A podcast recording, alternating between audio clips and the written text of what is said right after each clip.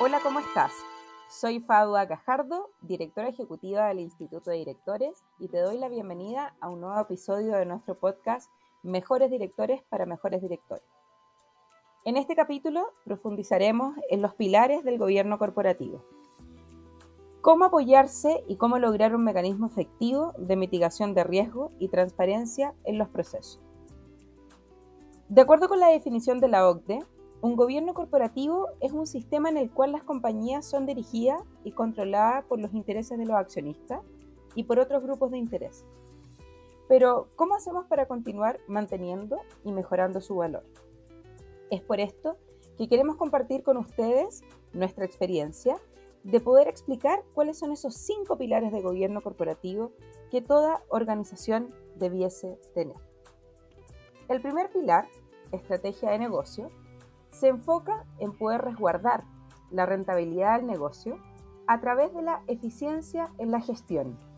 Para ello, tanto el directorio y la gerencia deben formular y monitorear el plan y los objetivos estratégicos de corto, mediano y largo plazo, siendo por supuesto el plan estratégico la herramienta clave de este pilar. La calidad de su elaboración será fundamental para poder garantizar el éxito de la compañía. El plan se debe fundamentar en torno a la estrategia de la empresa y se construye sobre la base del valor diferencial de la compañía con respecto a su competencia y cómo articula una serie de acciones que permiten aprovechar y sostener este diferencial a lo largo del tiempo. Es importante mencionarles a ustedes que si bien el plan es la guía de acción, esta no es una herramienta rígida y debe brindar los lineamientos generales y las metas de largo plazo, pero los pasos concretos y objetivos de corto plazo se tienen y deben ir ajustando en función de accionar a la compañía con respecto a la administración. Y es allí donde se requiere un trabajo muy coordinado del directorio con la gerencia. Pues mientras el directorio define las metas, quien implementa este plan es específicamente la administración. El, segundo pilar a, tener presente en un modelo de gobierno corporativo cuando queremos instalar en el proceso del directorio es el pilar ambiente de control. Y aquí nos vamos a enfocar específicamente en la gestión del patrimonio a través del cual hacemos un manejo honesto del negocio. Y para ello resulta tremendamente relevante garantizar la efectividad e independencia de los procesos internos, tanto de la supervisión y de control, así como también la capacidad de ir gestionando el negocio. En general, las decisiones de inversión consideran la calidad del ambiente de control de las empresas. Una empresa que cuente con mecanismos de control es una empresa cuyo patrimonio estará muchísimo más asegurado que una que no cuente con él. Y de eso en Chile podemos ver que hemos tenido también muchísimos casos, como también en el resto del mundo. ¿Por qué? Porque esto va a otorgar también la tranquilidad a los distintos inversionistas. La herramienta clave son los mecanismos entonces de control, que deben ser internos y externos. Entre los internos me gustaría destacar la labor que cumple la auditoría interna, la existencia hoy día de comités tanto de auditoría, de riesgo, y que dan seguimiento a lo que haga el directorio. En tanto, los mecanismos externos van a destacar, por supuesto, la auditoría externa y la exigencia de la normativa. Vámonos al tercer pilar, acceso a la información. El pilar acceso a la información promueve la transparencia a través de la veracidad de las comunicaciones que tiene la compañía. Para ello se busca la oportuna, íntegra y relevancia de información asociada a la empresa. Y hoy día debemos decir que más que nunca esa información no solamente tiene que ver con los factores financieros, sino que también con los factores no financieros. El acceso a la información es relevante de la compañía y es clave para la toma de decisiones, e influye en el comportamiento y en la confianza de los accionistas y de nuevos inversionistas para nuestra compañía. ¿Cómo garantizamos la disponibilidad de dicha información? Será clave para poder atraer e incluso retener a los que ya están involucrados en ella. La credibilidad y el acceso a la información se traducen en confianza, atributos que por lo general trascienden el mundo del mercado de capitales, porque esto nos asegura la conexión con el mundo real.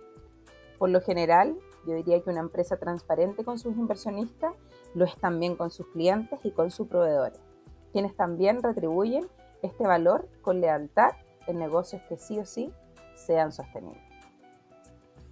Vámonos entonces al cuarto pilar, trato igualitario, tema no menor, sobre todo en países en donde tenemos pactos controladores. ¿Qué es lo que promovemos? Un trato equitativo hacia los distintos accionistas, especialmente a los que son minoritarios. ¿A través de qué? De la justicia.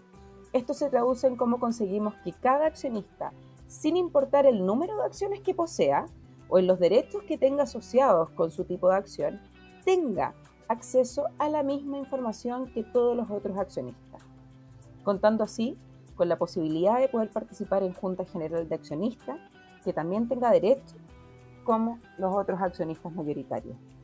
Yo diría que hoy día el gran desafío que se presenta para las empresas tiene que ver con cómo logramos que los grupos de control, que suelen de disponer de mayor información privilegiada con derechos adicionales, sean capaces de poder intervenir e incorporar a los otros accionistas para poder compensar respecto de dicha información, lo que significa contar con instancias de gobernanza que sean independientes.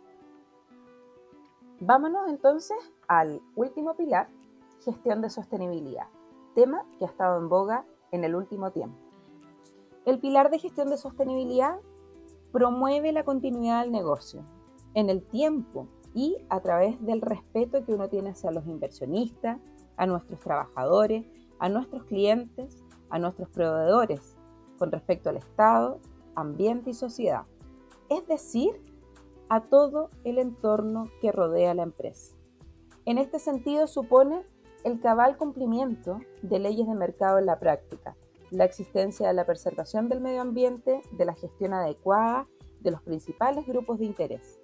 Una empresa es un actor más en la sociedad, un vecino del cual se espera un comportamiento ejemplar, incluso mayor que la de un ciudadano común, pues es la puesta en marcha de un grupo humano cuya acción puede ser con un amplio disposición de recursos económicos. Garantizar este comportamiento ejemplar hoy día creo que representa para toda compañía la diferencia entre el éxito de corto plazo y la prosperidad de largo plazo que tiene la empresa en el mundo. Definiendo ya estos cinco pilares, no cabe más que la aplicación de ellas no es tarea fácil. La, organización deberá reparar las etapas para poder crear valor, que conscientemente también permita que cada uno de estos cinco pilares vaya incidiendo en el cumplimiento de la ley, en el cumplimiento también con los estándares éticos, la mitigación de riesgos, ganar confianza en los mercados para finalmente terminar con la mejora de la productividad. Con estas claves, las empresas pueden convertirse en líderes en gobierno corporativo, no solo sacando dividendos positivos, sino que también creando valor para las industrias una condición esencial para los negocios actuales. Te agradecemos que nos hayas acompañado en este nuevo episodio y nos vemos en un próximo capítulo de Mejores Directores para Mejores Directores.